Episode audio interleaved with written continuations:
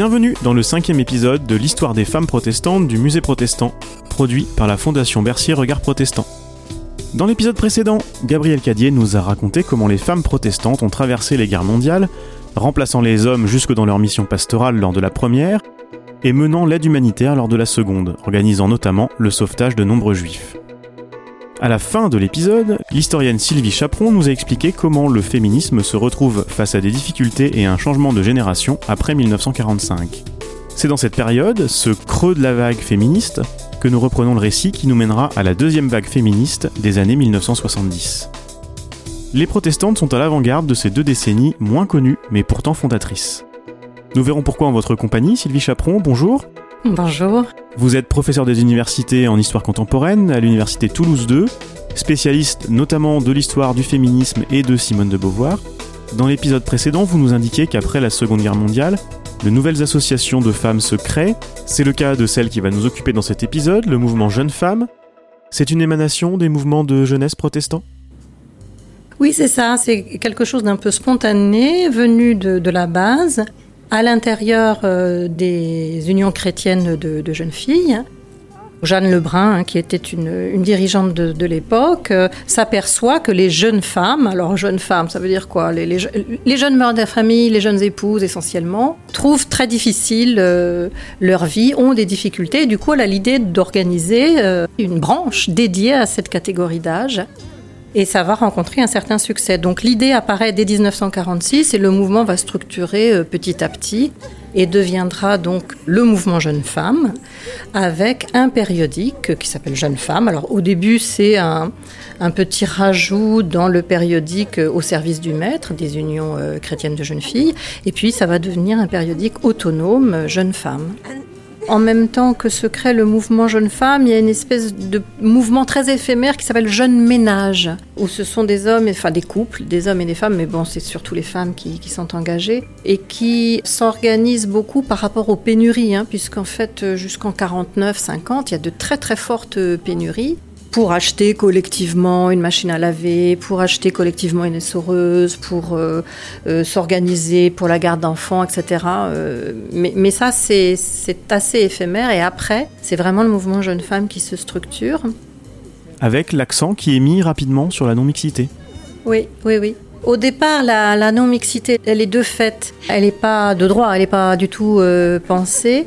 Et à un moment se pose la question, est-ce qu'il ne faudrait pas introduire les hommes? Est-ce que pour changer la société, il ne faudrait pas... Euh, Et les jeunes femmes répondent, ben non, ça ne nous intéresse pas. Nous, on préfère pour le moment rester entre nous parce qu'il y a parmi nous beaucoup de femmes qui ont du mal à prendre la parole, parce qu'il y a des, des, côtés très intimes, et peut-être que c'est en, en, rapport avec les questions sexuelles, de grossesse non voulue, etc. Des questions très intimes qu'on a à traiter entre nous. Donc, euh, même si cette non-mixité elle est de fait, elle est ensuite euh, réclamée comme étant importante à garder. Alors peut-être pour euh, dans une stratégie d'empowerment, hein, ces jeunes femmes, après avoir pris la parole, après avoir débattu entre elles et, et eu les idées plus claires, s'engagent ensuite dans des mouvements mixtes. À l'heure actuelle, la femme est entre deux mondes et il peut être important que pour un temps et provisoirement, elle en prenne conscience dans des groupes féminins. Vous l'évoquiez à la fin de l'épisode précédent, la fin des années 1940 est marquée par la publication du Deuxième Sexe de Simone de Beauvoir et sa réception. Vous en avez trouvé des traces chez Jeunes Femmes Oui, oui, tout à fait.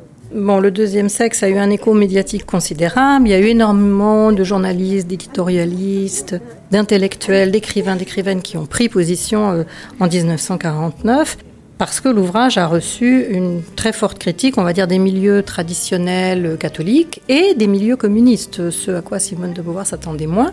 Et du coup, les, milieux qui ont soutenu le deuxième sexe, qui ont pris la défense de Simone de Beauvoir, euh, viennent essentiellement de la gauche non communiste et des milieux euh, chrétiens progressistes, dont, dont, euh, dont les protestants. Donc il y a la revue Réforme, qui a publié plusieurs articles sur le deuxième sexe l'ouvrage a excité sur les cercles les moins rétrogrades de la société protestante une surprenante curiosité. De pieuses dames, amies de réforme, ont lu, annoté trait à trait ce traité qui n'est pas court, et l'ont rangé dans leur bibliothèque sur le même rayon que la physiologie du mariage d'Honoré de Balzac. Et puis, il y a le bulletin Jeune Femme, effectivement, qui a pris position assez euh, favorable. Alors, évidemment, il y a des limites. C'est-à-dire qu'à la fois, le mouvement Jeune Femme et, en tout cas, les personnes qui ont écrit dans le bulletin à propos de Simone de Beauvoir se montrent favorables à cet ouvrage parce que ce qu'elle revendique, c'est une implication des femmes dans le temps, c'est un engagement dans la société civile, c'est de donner un sens à leur vie autre que celui de la seule maternité et du mariage. Donc une certaine autonomie et, engagement citoyen. Et là, le mouvement Jeune Femme est tout à fait d'accord. Là où elles sont moins d'accord, c'est évidemment quand Simone de Beauvoir critique le mariage, hein, critique l'union monogame, durable, etc. Ça valorise le mariage chrétien, bien évidemment. Et la question de la contraception et de l'avortement, qui en 49 est encore extrêmement euh, controversée. Hein. Euh, il n'y a guère que Simone de Beauvoir à l'époque pour revendiquer, enfin une voix forte, je veux dire, euh, à l'époque pour revendiquer la libéralisation de l'avortement. Donc là, effectivement, elles sont, elles sont critiques. Et puis, Beauvoir, c'est quand même, Beauvoir, l'existentialisme, c'est une philosophie athée. Hein. donc forcément, il y a cette réserve-là aussi qui s'exprime. On sent bien ses réserves dans une critique du livre parue dans le bulletin en 1950. Elle est très tranchée, permettant de lancer le débat et pourquoi pas de mettre en garde les lectrices. Si le hasard nous avait mis ce livre entre les mains à 17 ans, nous l'aurions sans doute dévoré en cachette, épuisant avidement un vocabulaire et des faits dont la crudité et la précision ne laissent rien à désirer. Après quoi, dûment initié, écrasé par la disproportion entre le drame décrit et le remède proposé, nous serions allés grossir le rang des pauvres névrosés de ce volume. À 35 ans, par contre, le sentiment éveillé par cette lecture est la pitié.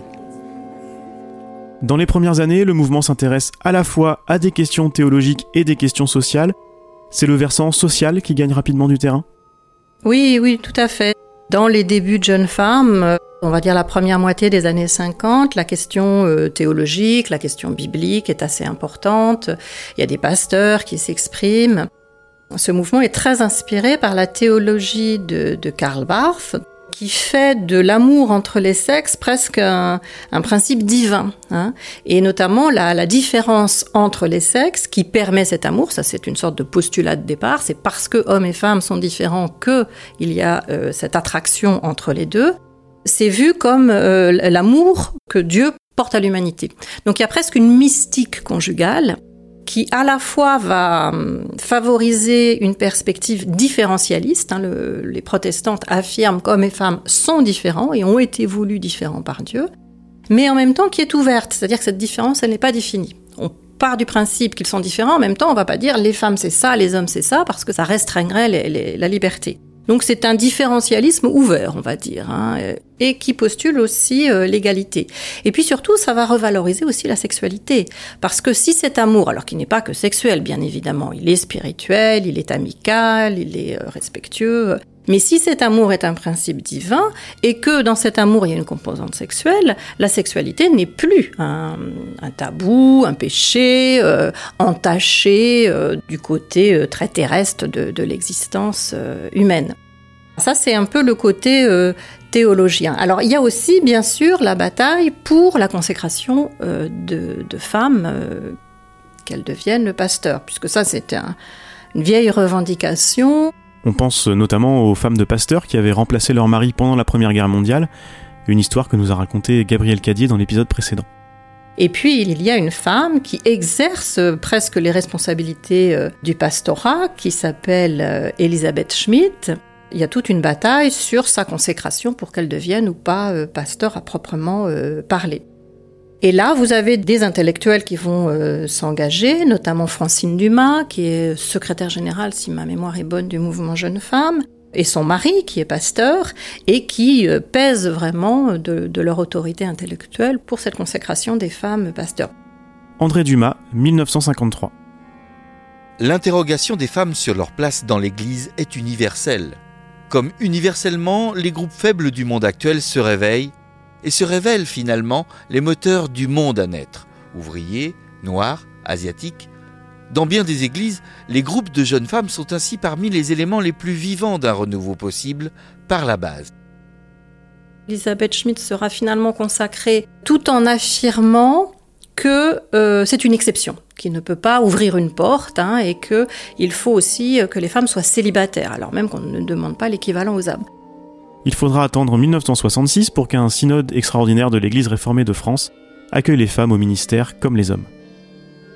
Le mouvement jeune femme, finalement, va peut-être se désintéresser un peu de tout ça qui n'avance pas, qui piétine, c'est toujours les mêmes arguments qui reviennent. On sent que c'est un dossier un peu bloqué. Et du coup, elles vont mettre beaucoup plus le paquet sur l'engagement euh, citoyen, l'engagement civique, en particulier du côté des droits des femmes.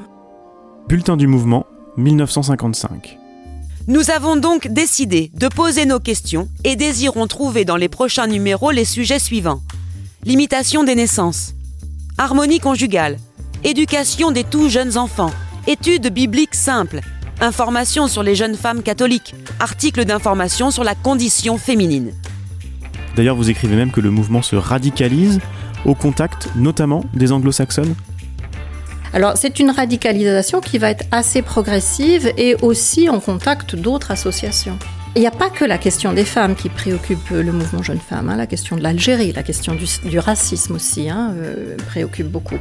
Mais du côté euh, des femmes, un des combats euh, majeurs de l'époque, ça va être le combat pour la libéralisation de la contraception, qui est interdite en France depuis la loi 1920. Alors même qu'effectivement, aux États-Unis ou au Royaume-Uni, la contraception, elle devient légale dans les, années 20. Hein. Il, y a, des réticences, euh, mais à la fin des années 20, on va dire, la contraception devient légale.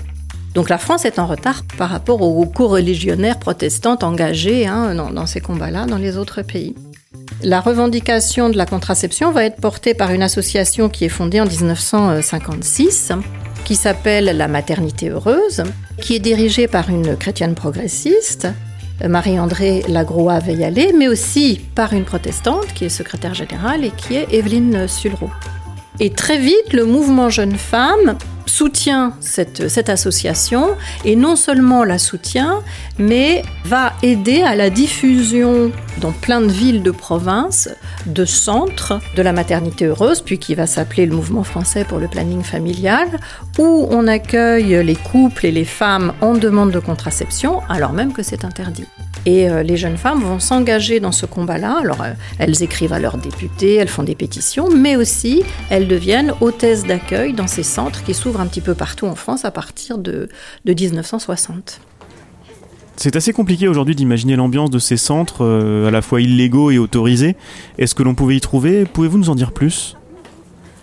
Au départ, la direction parisienne était assez défavorable à ce qu'on ouvre des centres d'orthogénie, c'était un peu leur nom à l'époque, précisément parce que c'est illégal et donc que c'était risquer la fermeture hein, et l'interdiction pure et simple du, planning familial en France.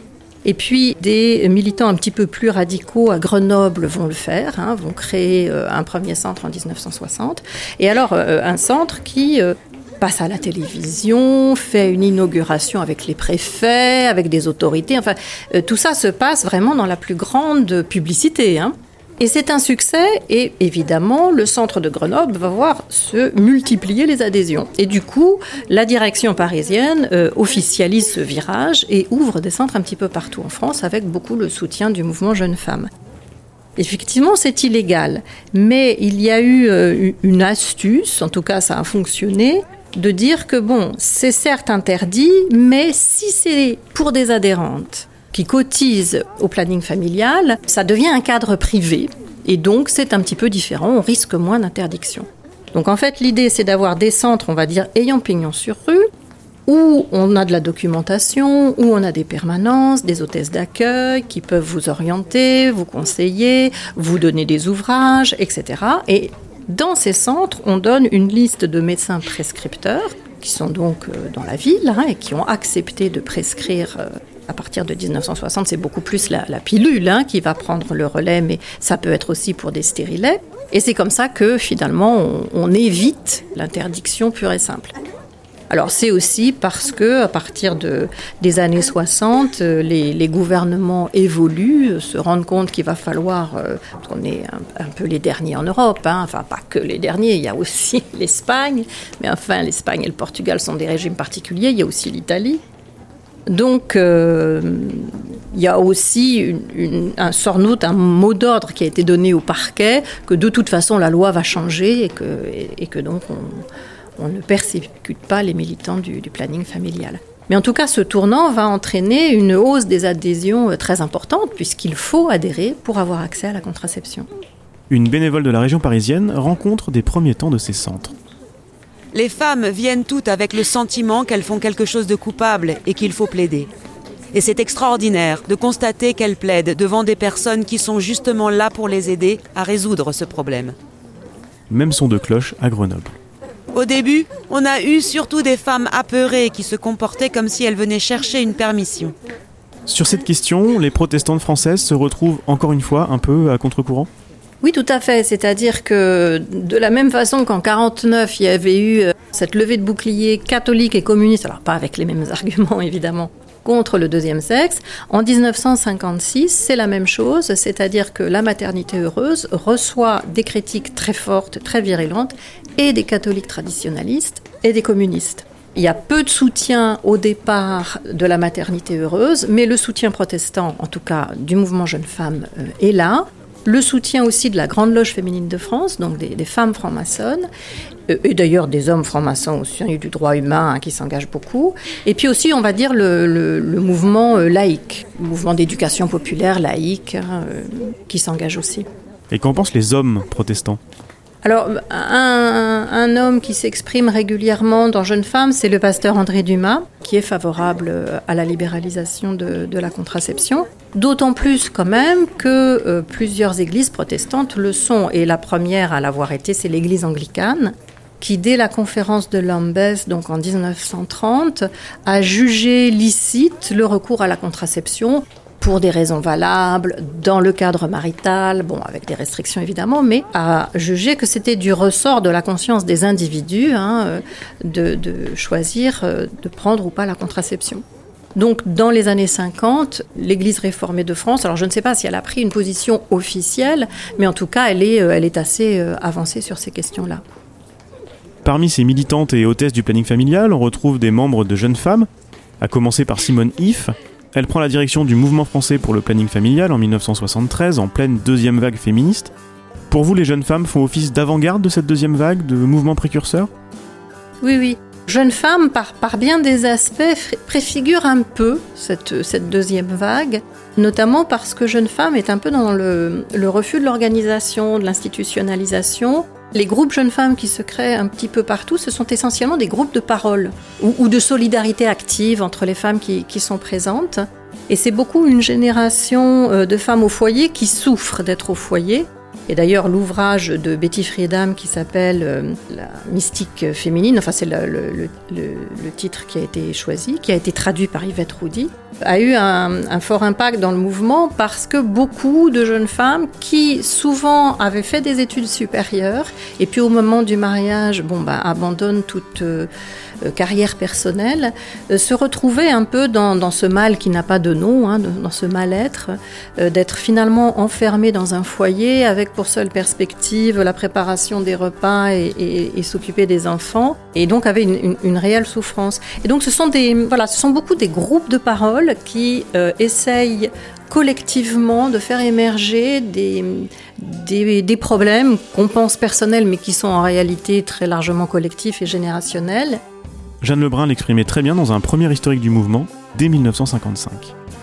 Qui pouvait mieux entendre l'angoisse d'une jeune femme qu'une autre jeune femme qui vivait en secret cette même angoisse? Elles découvrirent ensemble que tel de leurs problèmes si douloureux, parce qu'il leur paraissait un péché propre, un blocage particulier, était celui de beaucoup, de toute une génération, de toute une civilisation. Et donc ça, ça ressemble beaucoup aux groupes de parole qui vont apparaître dans le MLF. Alors évidemment, le mouvement Jeune Femme va mettre du temps à se dire féministe. Hein. Comme d'ailleurs toute cette nouvelle génération militante des années 50-60, c'est vraiment au milieu des années 60 où le terme n'est plus refusé comme euh, un peu euh, diabolisé, quoi. Il a longtemps été diabolisé. Le mouvement Jeune Femme se rapproche de la maternité heureuse, mais se rapproche aussi du mouvement démocratique féminin, hein, qui est un mouvement féminin euh, de ce qu'on appelle la nouvelle gauche et qui va euh, accompagné François Mitterrand dans sa conquête du pouvoir toute cette génération, dans la deuxième moitié des années 60, se dit féministe et donc euh, anticipe un petit peu la deuxième vague. Et d'ailleurs, le mouvement Jeune Femme va être assez favorable à cette génération euh, militante qui apparaît donc à partir de 1970, qui, euh, pour beaucoup de vieilles associations féministes, est trop radicale, hein, un mode d'action qu'elles ne comprennent pas bien. Mais le mouvement Jeune Femme regarde tout ça avec beaucoup de sympathie hein, et, se rapproche, hein, se rapproche de ce, de ce mouvement. Et alors donc à l'intérieur du planning familial, ben, on a la même chose, c'est-à-dire que cette génération euh, militante très euh, active des années 70 va prendre le pouvoir dans le planning familial, va mettre en minorité les médecins qui sont beaucoup plus modérés, et euh, à partir de 1973, ce sont plutôt, on va dire, le côté féminin du planning familial avec les hôtesses d'accueil, dont Simone If est la représentante, et le côté féministe qui prend le pouvoir, aux grandes dames d'ailleurs des, médecins fondateurs, hein, euh, Pierre Simon, euh, Lagroix-Veillalé, etc., etc., qui quittent le mouvement pour fonder euh, d'autres types de structures plus, moins politisées, plus modérées. Est-il possible de savoir pourquoi c'est un mouvement de femmes protestantes qui s'est retrouvé à l'avant-garde de ces mouvements féministes, alors qu'on n'associe pas forcément volontiers la religion avec les progrès sur des questions comme la contraception et l'avortement? En réalité, je pense que c'est leur engagement sur le terrain qui a beaucoup joué. C'est-à-dire, en tant qu'hôtesse d'accueil, elles ont pu réaliser à quel point euh, bah, il y avait une, misère sexuelle. Hein. c'est-à-dire que, que pour les femmes, la sexualité, c'était essentiellement voilà, éviter la, la, la la grossesse, la énième grossesse. Et donc elles n'avaient absolument pas euh, la notion de plaisir, d'échange amoureux euh, avec leur mari. C'était essentiellement la peur de tomber enceinte, de, l'avortement. La réalité de l'avortement hein, euh, clandestin qui fait énormément de ravages. Et puis la domination masculine qu'elle voit quand même à l'œuvre dans la majorité des couples qu'elle rencontre. Donc je pense que c'est cette réalité du terrain qui fait que euh, le mouvement jeune femme va se radicaliser. Mais euh, il se déconfessionnalise hein, dans le même temps. À partir de 1971, la religion n'est même plus dans le statut hein, euh, du, mouvement jeune femme. Donc il y a une déconfessionnalisation, un petit peu comme la CFDT, émergent de la CFTC, hein, c'est un peu le même processus. on s'éloigne de la religion au fur et à mesure qu'on s'engage sur le terrain et il y a une radicalisation féministe qui se fait sur ce terrain. Et dans les premières années du mouvement, c'est la liberté et l'autonomie prônées par les mouvements de jeunes filles protestants qui expliquent la création d'un espace de parole ah oui, mais complètement. C'est pas comme euh, l'action catholique générale où vous avez des évêques qui sont au premier rang des, assemblées. Hein. Là, elles sont en complète autonomie. S'il y a des pasteurs, ce sont surtout les époux des jeunes femmes militantes. Hein. Donc il y a une complète autonomie du mouvement par rapport, euh, par rapport à la est-ce qu'on peut parler de hiérarchie dans l'Église réformée, mais en, tout cas par rapport, euh, oui, au, clair. Merci Sylvie Chaperon de nous avoir raconté cette histoire. Notons que des personnalités du mouvement, comme Simone Yves dont nous avons parlé, prennent ensuite place dans des postes à responsabilité pendant la phase d'institutionnalisation du féminisme. Simone Yves, présidente du mouvement français pour le planning familial de 73 à 80, fut ensuite membre du cabinet d'Yvette Roudy au ministère des droits des femmes. Tout cela nous interroge sur la place des femmes protestantes aujourd'hui au sein de la société et des églises.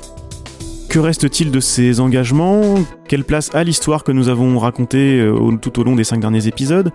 Comment les protestantes et les protestants s'impliquent-elles et ils aujourd'hui dans les combats des mouvements féministes et LGBT Où en sont les théologies féministes? Je poserai toutes ces questions à des théologiennes dans le dernier épisode de la série.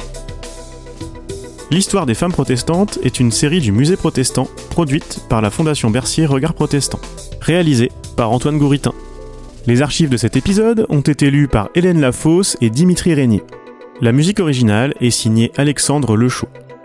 Un grand merci à l'Oratoire du Louvre qui nous a permis d'utiliser des extraits de sa riche discothèque que vous pouvez écouter en ligne. Retrouvez les références bibliographiques et sonores ainsi que les autres épisodes dès à présent sur le site du musée protestant et dans votre application de podcast favorite. Thank you.